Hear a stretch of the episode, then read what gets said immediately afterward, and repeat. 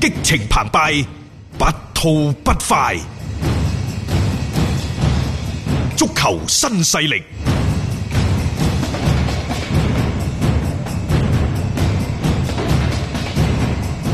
拜仁慕尼黑嗰度呢，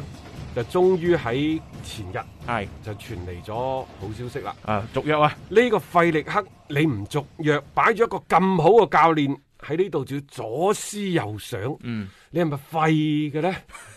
唔雖然你啊個名叫費力克啫， 唔係費力克因為我哋成日都講一個主教練佢好唔好，嗯第一從外在嚟睇，一定要睇呢個人有冇氣場。有啲可能尖腮額窄嗰啲，冇嚟貴格嗰啲，嗯你睇到佢，你覺得佢可以帶住你隊波攞冠軍咩？大家仲記唔記得啊？我哋以前好違心咁講，喂，呢、個人今日運氣好唔好啊？嗯，佢嘅時辰八字是否喺今日當旺啊？係其實隊長係咁，球員係咁，喂。嗯主教練何妨唔係咁樣呢？從你嘅波衫嘅顏色開始計數，係咪？嗯當然呢個呢，只係我哋講外在嗯嘅因素。其實從佢嘅個人嘅能力嚟講，你諗下，初初尼高高華斯被摟趕嚟球隊之後，咁然之後，唉、你打兩場啦，咁樣係啊，先頂住先嘅咋嗰陣時，頂住檔，唔錯吧？嗯好啦，咁然之後呢，去到佢個新年期間話，不如我哋再打下睇下點先啦嚇。嗯由頭到尾，整個俱樂部都話，我哋要揾教練，我哋要揾新嘅教練。係咁當其時呢，確實亦都有包括艾力尼等等嘅啊，好多閒富在家嘅名帥即。係叫好選擇啊嗰嗱，啲。我唔知道拜仁慕尼黑呢有冇去接觸嗰啲所謂閒富在家嘅名帥，嗯但係呢啲大會，尤其係頂尖而尖嗰幾個大會，除咗話教練嘅能力之外，我覺得教練能力都係次要，嗯關鍵係如何整合到更衣室呢班大帝們佢哋嘅秩序。係 如何將佢哋嘅能力可以喺球場上邊發揮出嚟？呢、個先至係極致。嗱，你睇翻過去呢十幾年嚟喺歐洲最好嘅，你話班霸又好，你話係成日喺歐冠、嗯喺西甲、喺德甲啊等等，全部攞冠軍嗰啲教練，有邊幾個係真係好犀利嘅？即係話即係嗰種嘅所謂嘅戰術大師。技戰術上邊係一流水準嘅，又唔見得話真真正正真係帶隊波可以攞冠軍。你覺得斯丹好唔好啦？啊即 係啊呢個兩睇嘅咋，真係包括以前嘅迪保斯基，啊即係係皇馬嗰、個，皇馬個迪我波斯都基，並唔認為呢，佢係一個戰術嘅層面。嗯有幾高張，但係佢對如何調動呢班球員嘅積極性，包括後尾即係執教西班牙國家隊等等都好，嗯即係話你哋踢得舒服啦，個成績自不然呢就上，亦就話喺啲頂尖而尖嘅大會入邊，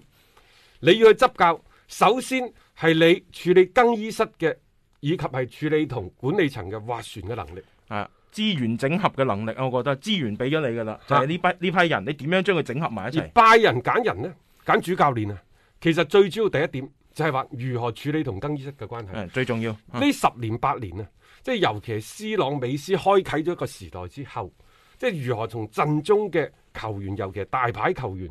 你處理好關係，嗯呢個係重中之重之重。嗯好似前任嘅巴塞教練華維迪咁，係係啊，佢可能係冇咩料啊，佢可能冇料，唔係因為佢真係冇料，而係佢嘅所有嘅戰術，佢率先要考慮嘅就係大佬們點諗，冇錯，大佬們啱唔啲啱球員踢得舒唔舒服？喺呢個基礎上，佢再試圖滲一啲嘢，侵一啲嘢落去。嗯，咁樣佢就慢慢慢慢，起碼保證到嗰個球隊嘅成績先啊嘛。你而家拜仁呢，亦都首先係需要一個呢個咁嘅人。係其次嗱，包括呢，就安察洛提，我唔知點解係混不落去啊！嗯即係你睇佢以前即係老帥嗰啲翻翻到嚟，其實個效果都係非常非常之好嘅。係。即係好顯著咯，會唔會啊安察落嚟？我而家諗翻深一層，佢會唔會太多一啲自己嘅諗法喺裡面呢？其次，拜仁仲有一個好重要嘅原因，就係、佢希望呢，就係、紅褲仔，嗯又或者係曾經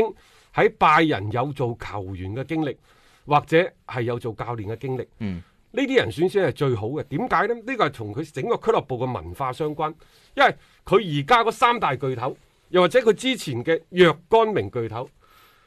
都係喺拜仁做過球員，或者喺拜仁嗰度做過好長時期嘅管理層嘅工作，嗯，好少空降嘅。係好少嘅，即係你起碼有咁樣樣嘅履歷先。係啦，只有呢啲人呢，先至係最適合曼聯拜仁嘅。拜仁啊，係啊，所以你你諗下，費力克人哋喺拜仁踢過波，嗯喺拜仁青年隊執教過，嗯又做過尼高高華斯嘅助教。哦，你覺得佢做助教好似個出身唔係咁好，嗯但係你而家俾咗時間，俾咗機會，證明人哋咗嘛證明咗自己能力。呢啲人你唔用，你想用邊個？所以我就話，環顧當今而家足壇，其他我唔敢講。嗯費力克絕對係最適合拜仁慕尼黑嘅主教練之一，嗯只係之一，因為其他嗰啲得唔得？都可能適合噶嘛。啊但係我想講就話，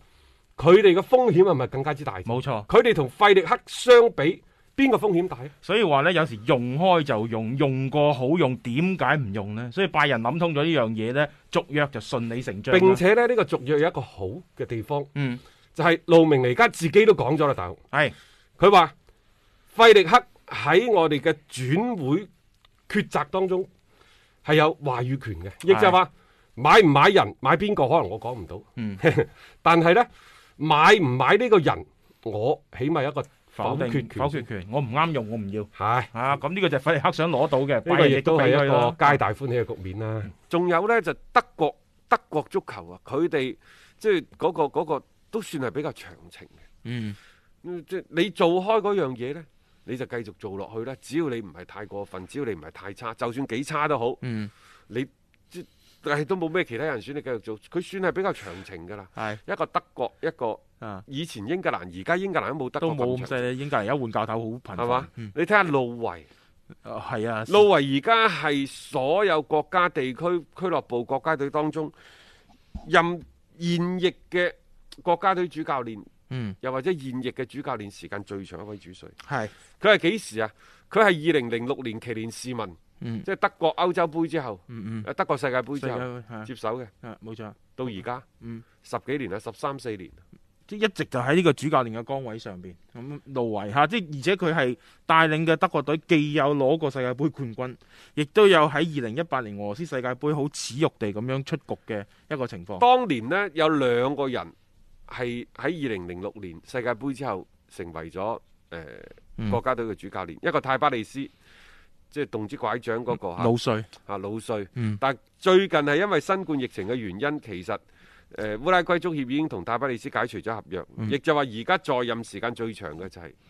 啊路維路啦，維，所以你呢個亦都係德國足球文化嘅一種，我覺得。嗯啊即係一種標誌咯，就已經其實喺呢形成咗十幾年嗯，誒佢佢將我雖然佢帶俾德國足球一個冠軍，但係呢十幾年亦都係我最唔中意德國嘅十幾年，即係我哋成日叫佢德國娘炮嗯即隊，係冇咗嗰種風骨啊喺度，冇咗嗰種風骨喺度。啊嗯好啦，咁然之後呢，亦都俾韓國打爆二比零，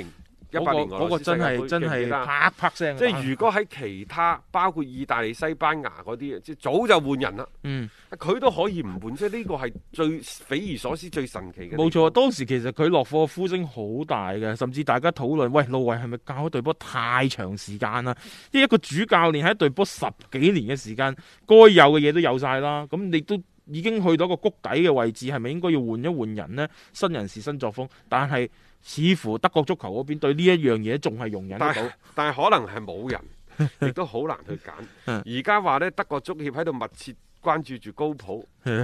但係呢個遠水救唔到近火啊喎、高唔普係最關鍵係高普對於執教德國國國家隊呢，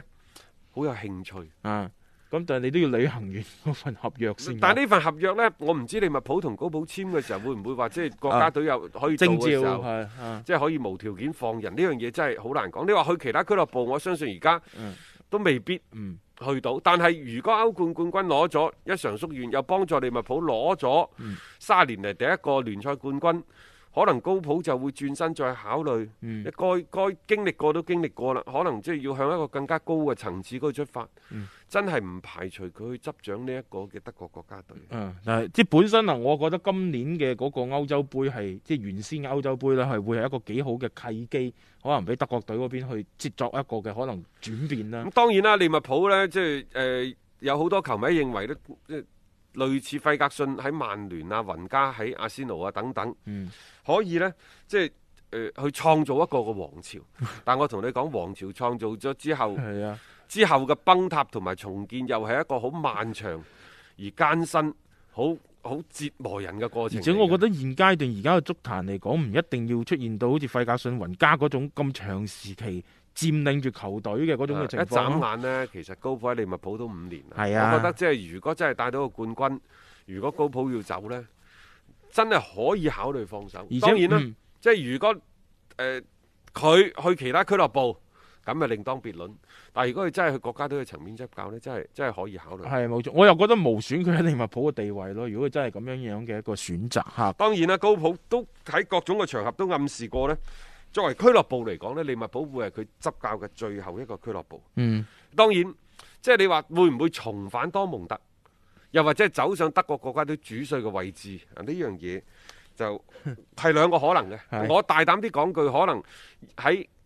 利物浦係佢執教嘅所有嘅英格蘭俱樂部當中嘅最後一個俱樂部，呢、個係嗯係幾乎係百分百嘅可能。即係唯一一個 俱樂部，英格蘭嘅俱樂部嚟講嚇，一呢、個真係可以喺利物浦裏邊係屬於教父級別嘅一個嘅主教練嚟嘅，唔係在乎佢執教嘅年份嘅長短，而係佢對球會嘅嗰種嘅影響力，帶到球會所達到嘅一個成績。我覺得呢方面其實。高普已經係足夠偉大啦！你如果呢個唔係因為疫情嘅話，利物浦早就捧咗杯啦。聯賽嗰邊，只不過即係而家未有即係比賽翻嚟，大家仲喺度討論究竟攞唔攞到冠軍咧。其實呢個真係冇必要去太過分咁討論，因為你嘅嗰個表現出到嚟攞冠軍實至名歸啊！今日節目時間先到呢度，我哋聽日同樣繼續有足球新勢力約定各位。